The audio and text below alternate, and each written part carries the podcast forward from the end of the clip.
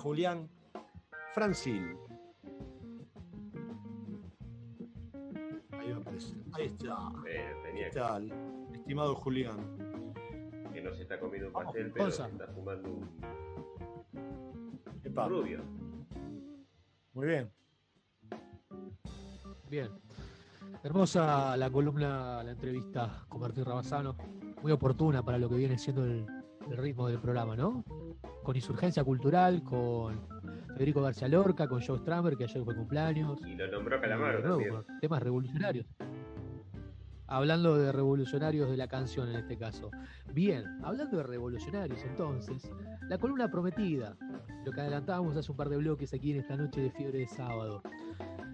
Edward Limonov, escritor, poeta, agitador cultural, porque sí, este es un programa de agitadores culturales.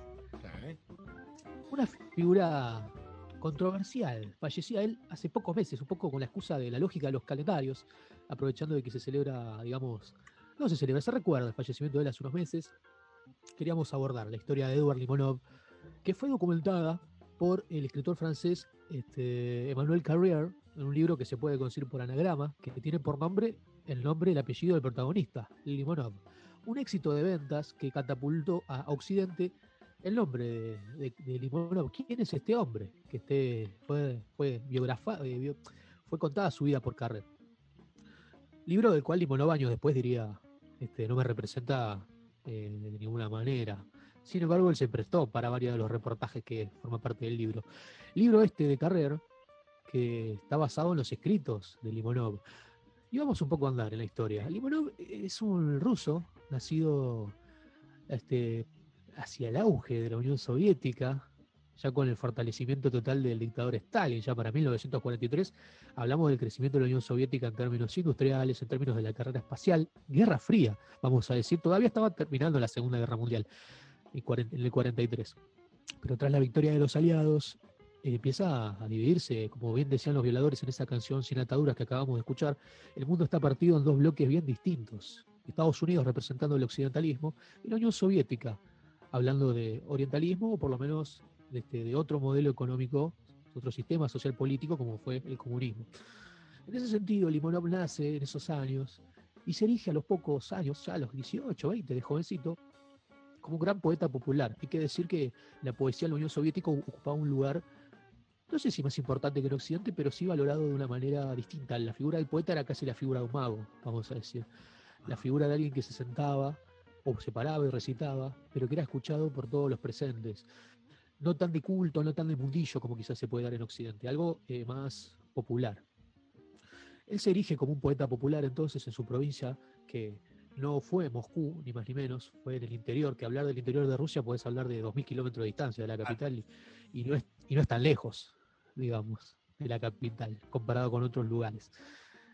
Hijo de un padre de origen ruso, de una madre de origen ucraniano, Limonov se crió entonces en, este, en esta población de, bueno, impronunciable, pero vamos a hacer el intento, a orillas del río Oka, en Desrenik, se llama. Ah, buenísimo. Este, sí, sí, sí, cerca de Ucrania, vamos a decir. Para, ¿Cómo? eh, ¿Pican las bogas ahí en ese río, por lo menos? yo no sé con las temperaturas, no sé si hay bogas, creo que son picadas las bogas por, por la temperatura.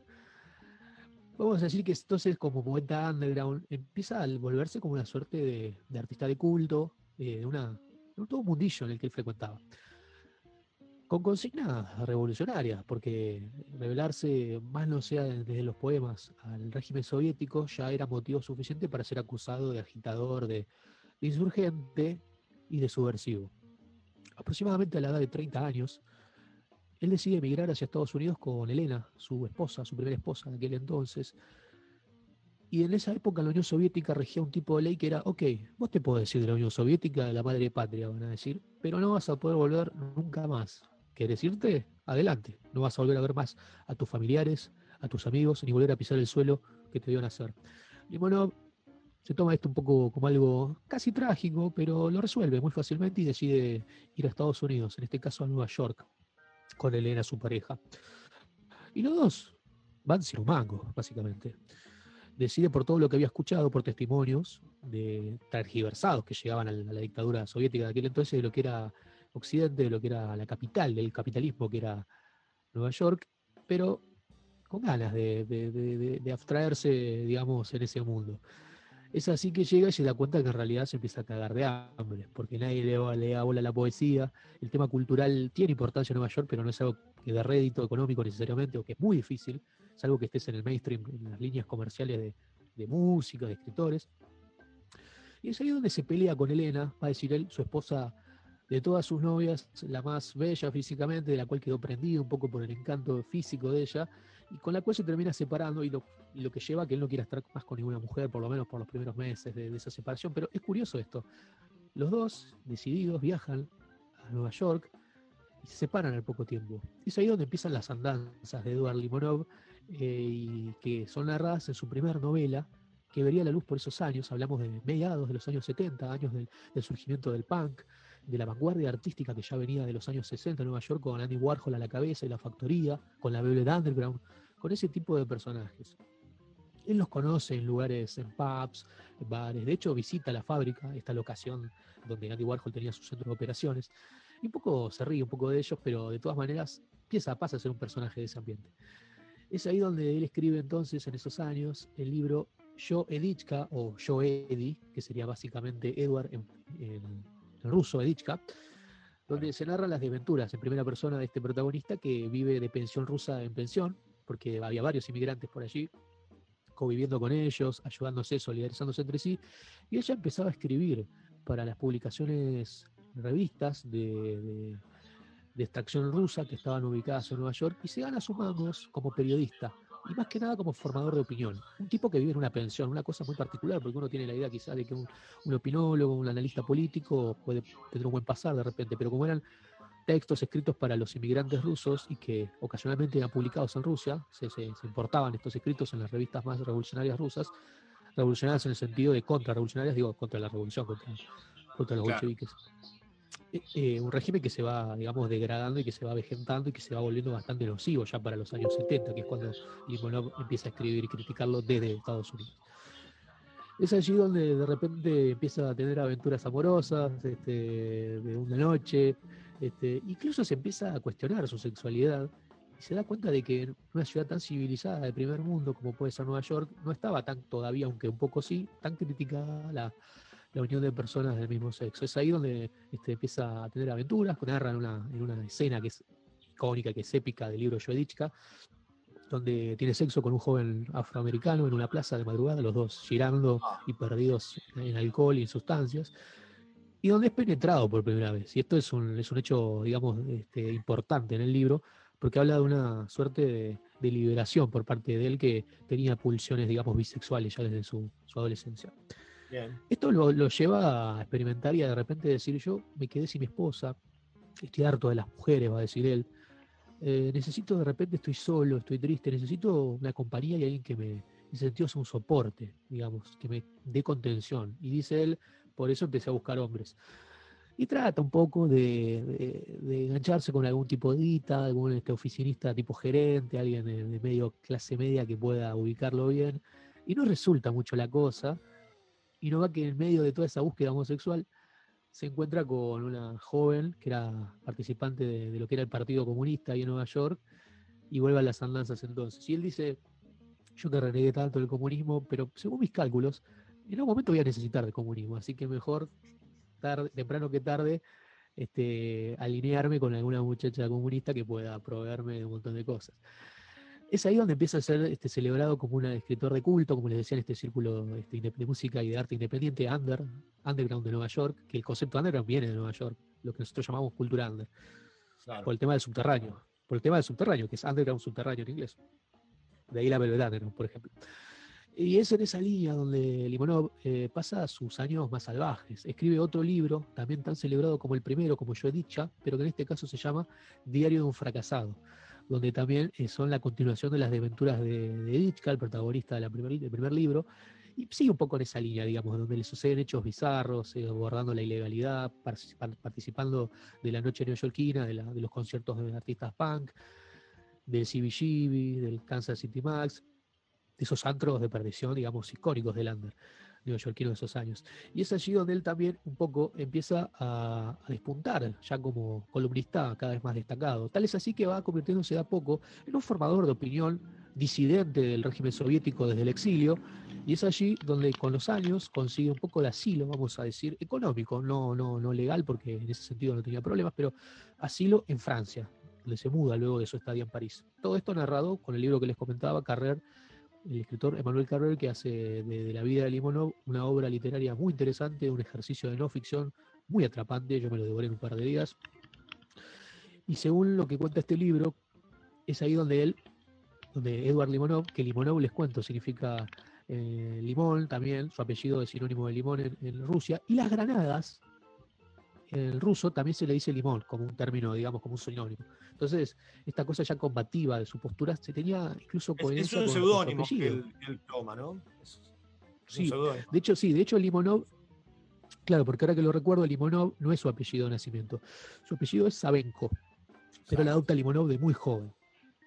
Es allí donde se muda entonces a París, donde empieza a hacer también siempre destacado, aunque ya desde lo desde lo desde fenómeno de culto, desde el underground, en este caso ya no solo como un escritor, sino como un formador de opinión, como les decía.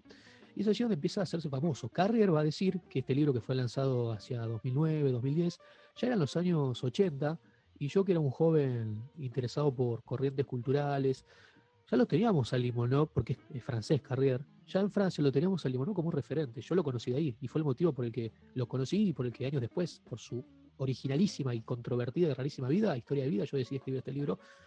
¿Y por qué van a decir? ¿Por qué controversial? Bueno, hasta acá lo he comentado, pero no se queda en eso el muchacho. Luego de estos años en la, en elite cultural francesa, él decide participar de lo que en los años ya 90 fue la guerra de los Balcanes. Todos los países que de la disolución de, de Yugoslavia comienzan a tratar de, de dirigirse, de formar sus propios estados-naciones, sus constituciones, sus culturas, y que en los 90 los encuentran dentro de una guerra que duró casi toda la década del 90, que fue la guerra, como les decía, de los Balcanes, donde bosnios, yugoslavos, en este caso vamos a decir croatas, mejor dicho, se enfrentaron y fue terrible, fue una matanza terrible porque muchas familias se vieron de repente enfrentadas por el origen diverso de, la línea paterna, la línea materna, que era un pueblo, en un momento era un país gobernado por el mariscal Tito, hay que decirlo, en los años 40, 50, pero con la muerte del mismo, que el mariscal Tito se dice que vivió en La Plata y que trabajó en una fábrica, en un frigorífico, que es hincha de, de estudiantes, si no me equivoco, No. o de gimnasia. ¿En serio? Dice, sí, es un mito que jamás en la historia se comprobó, pero ya está asumido y no les quiero decir una cosa por otra, entonces vamos a, a- a resolver la- el misterio si es de estudiantes o de gimnasia, porque no puedo decirlo y no me van a matar, ¿no? o lo de los de gimnasia o lo de estudiantes. Acá, si se dice que era hincha de estudiantes, nunca se comprobó del todo, pero se sabe que estuvo exiliado en la historia real, el Mariscal Tito estuvo exiliado cuando, cuando cae el gobierno. Y queda la historia de que mucha gente en La Plata ya de primera mano no queda nadie vivo, porque hablamos de los años 40 y gente adulta en los años 40, ¿quién puede quedar que, que siga viva y que pueda decir esto? Pero la leyenda como continúa. mito. Quedará como mito. Queda como mito. Este, bueno, bueno, retomando un poco, muere el Mariscal Tito, se vuelve a pudrir la cosa en Yugoslavia, que nunca estuvo del todo bien, y ya para los años 90 es, este, bueno, nada, la hecatombe. Es la tragedia de las peores cosas que puede generar la humanidad, si no la peor, que es la guerra. Y es en esta guerra donde Limonov, el ruso incluso, ni siquiera originario de ninguno de los países involucrados en este conflicto, decide tomar partido como un intelectual y apoya al lado bosnio, que es uno de los lados más criticados por la unanimidad, unanimidad de, los defensores de los derechos humanos por el tipo de matanzas civiles que, que hizo contra croatas y otros países, los bosnios. Es uno de los, de los bandos más criticados dentro de lo que fue la guerra de los Balcanes. Él decide tomar partido por ellos y es ahí donde se lo puede ver en un documental, se llama Serbian, no les quiero mentir, pero No lo voy a decir en un rato. No, sí, por, no, ya, ya para, para mentir ya estaba Hay Carrier, muchos para mentir. Claro, para mentir esta carrera que Limonov va a decir que el libro no lo pinta de cuerpo entero, el que escribe el Carrier. Pero bueno, ahora se lo buscamos. Pero en este documental serbio, este, que como todo documental, más en el caso de un enfrentamiento de guerra, hay que tener mucha, mucha atención a desde qué punto de vista se enfocan este, eh, el, el lado que está atacando y el que está defendiendo, ¿no?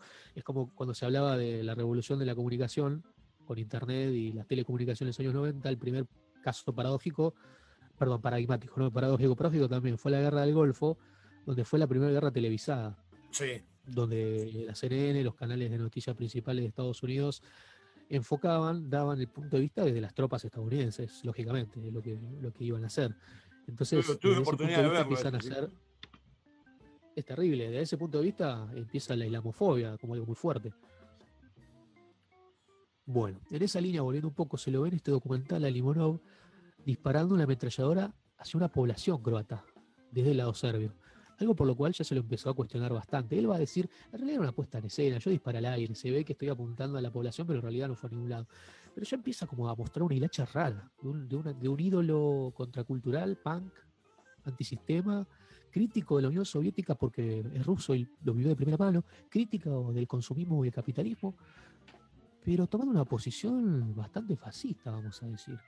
Es ahí donde, hacia principios de los años 90, donde se da el final oficial de la Unión Soviética, después de, de Chernobyl, después de las políticas de la perestroika, después de la caída del muro de Berlín, después de lo que fue el, desalojo de las autoridades en el Palacio del Gobierno ruso, que fue bombardeado. Limonov estuvo ahí y pretendió, desde su humilde posición de, loco que quise quiere conquistar el mundo, formar parte de la Junta de Gobierno, que no le dieron, él conocía a muchos de los principales políticos que terminaron asumiendo, pero los conocía como yo podría decir que una vez me crucé con alguna celebridad y que tuve una conversación con él. En ese sentido no le dieron cabida. Y el resentido, y ese resentimiento que tenía a la par de su nostalgia que le empezaba a florecer, porque ya recordemos que en los 90 estaba rozando sus 40 años, vamos a decir, nostalgia de su infancia en la Unión Soviética, que él criticó de adolescente, pero dice, esos valores no estaban tan mal, los de la primera Unión Soviética, antes de que se pura todo, va a decir. Y es ahí donde forma el partido, ya una vez disuelto el, el comunismo, la Unión Soviética, instaurada el gobierno democrático en la, la nueva Rusia, es ahí donde él forma el Partido Nacionalista Bolchevique, algo anacrónico que acababa de terminar y él vuelve a insistir. Un partido de extracción recontra, minúscula, minoritaria, pero con ciertas aristas un poco, vamos a decir, extrañas y bastante cuestionables cuando él empieza, a partir de, ese deseo de emular la vieja, los viejos valores soviéticos, empieza a mostrar una hacha nacionalista que empieza a tener incluso, este, vamos a decir, similitudes con el fascismo, porque en ese, ese, ese extremo comunismo y el extremo fascismo hay aristas que se tocan, los extremos en un momento se tocan, cuando se habla, por ejemplo, de dictadura, de autoritarismo, de, de genocidio, porque recordemos que el genocidio soviético, mal que le pese a muchos amigos que, que les gusta agitar las banderas del estalinismo, no así del, vamos a decir, del leninismo, que quizás es otra cosa, pero sí del estalinismo exacerbado y ya degradado y ya, vamos a decir, No nocivo. conozco a ninguno Bueno, igual, ¿eh? ¿No? Yo ¿No seguís debates en, no, ¿no seguís debates en redes sociales? Ah, me los perdí, me los perdí. Todavía quedan estalinistas. Debates, debates donde te puedes mandar al gulag en los comentarios. Claro. No serías el primero que es mandado al gulag por, por criticar al estalinismo, pero bueno, en estas chicanas de redes sociales. Lo que sí hay que aclarar en ese sentido, que en este afán por querer reivindicar esos valores, forma el Partido Nacionalista Bolchevique, donde, escuchen, la bandera era una bandera parecida a la Unión Soviética, roja de fondo, pero en lugar de las características típicas hay de la hoz y el martillo en amarillo, hay un círculo en el medio y que tiene un símbolo, que tampoco es la hoz y el martillo, un círculo blanco que tiene el negro, casi emulando la bandera del nazismo, mezclada Sí. con la del comunismo. La bandera roja con un círculo en el medio, blanco, que tiene Ah. el negro, no la esvástica ni mucho menos, tampoco la hoz y el martillo, sí una granada. Recuerden, limón, granada. granada, limonov. Es este partido nacionalista bolchevique donde él se empieza a erigir como un líder opositor a los primeros gobiernos rusos, de la nueva era rusa, donde no empieza a tener, digamos, competencia, él no, puede- no- no- no es competente, digamos, no puede competir con los candidatos a presidente, pero sí empieza a tener de repente una serie de mínimos adeptos, cansados ya, eh, prematuramente cansados de lo que fue el nuevo régimen ruso democrático, y se empiezan a listar. Y es allí donde él se erige como uno de los pocos líderes opositores, porque realmente no hubo grandes líderes opositores, más en un gobierno que luego sería el de Putin, que es el actual dictador, no, perdón, presidente de Rusia. Presidente de Rusia. Sí, y que puede estar 30 años más si quiere. Y que él quiso combatir, digamos, en, la- en las urnas y siempre le fue pésimo. Pero que tiene uno de los pocos que tiene un discurso radical, no de la Unión Cívica, sino radical en serio, No, en contra de Putin, tratando de reivindicar estos derechos que él proclama como los universales que les corresponden a los rusos por haber sido parte de la Unión Soviética.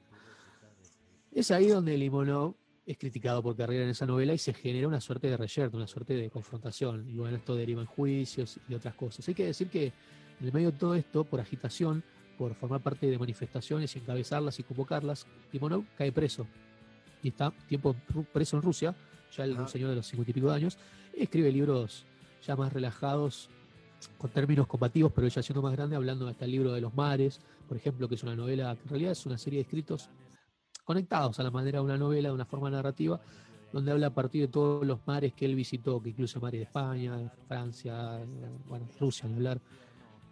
Pero que ahí se puede, si quieren acceder al mundo de Limonov, primero les recomendamos entonces Joedichka, que se consigue en la página ebiblioteca.org, si lo quieren bajar, .org. Bueno, Diario de un fracasado, que es un poco más inconseguible. Y también entonces el libro de los mares, que salió hace poco.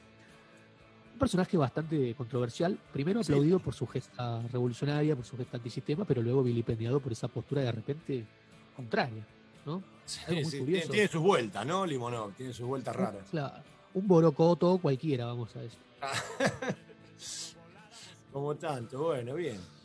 Y vale destacar que ya a sus setenta y pico de años, luego de publicar estas últimas novelas y ser así todo luego de salir libre, luego de estos años presos, sigue siendo un, fenómeno de culto. Es muy conocido, hay que decirlo. Esto porque no nos llega a veces a nosotros como occidentales.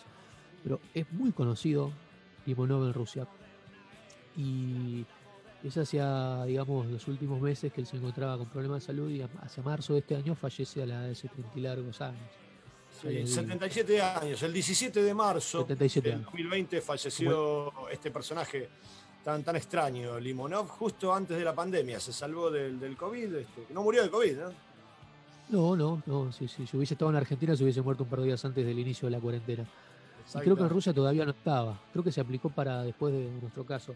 Hay que decir entonces, para ir finalizando esta columna, invitarlos a leer el primer Limonov, que es el, por lo menos el que podemos dar fe de que es auténtico, es original y tiene vetas revolucionarias, o por lo menos críticas de lo que fue, porque muchos pueden de repente pensar, pero criticó al socialismo, entonces era un capitalista exacerbado, o criticó el capitalismo, entonces era, al final no era tan antisoviético. Bueno, esta síntesis se va a dar una suerte de colofón hacia el final de su carrera. Pero ese, ese, ese Limonov de los años agitados punk en Estados Unidos es una forma excelente de introducirse hacia su literatura.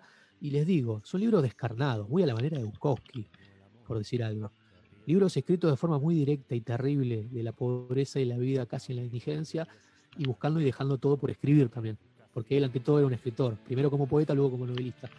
Y debo decir como juicio personal, de todas las cosas que he leído, es una de las que, por lo menos en el estilo que a mí me gusta, que puede decir, sin irse al, al Bukowskiano, entre otros artistas de culto, es muy logrado y tiene una visión muy crítica. De hecho, te putea como lector, te dice vos que sos un cómodo de mierda, que vivís en un país del primer mundo, muy dirigido al público donde él residía, que es Estados Unidos.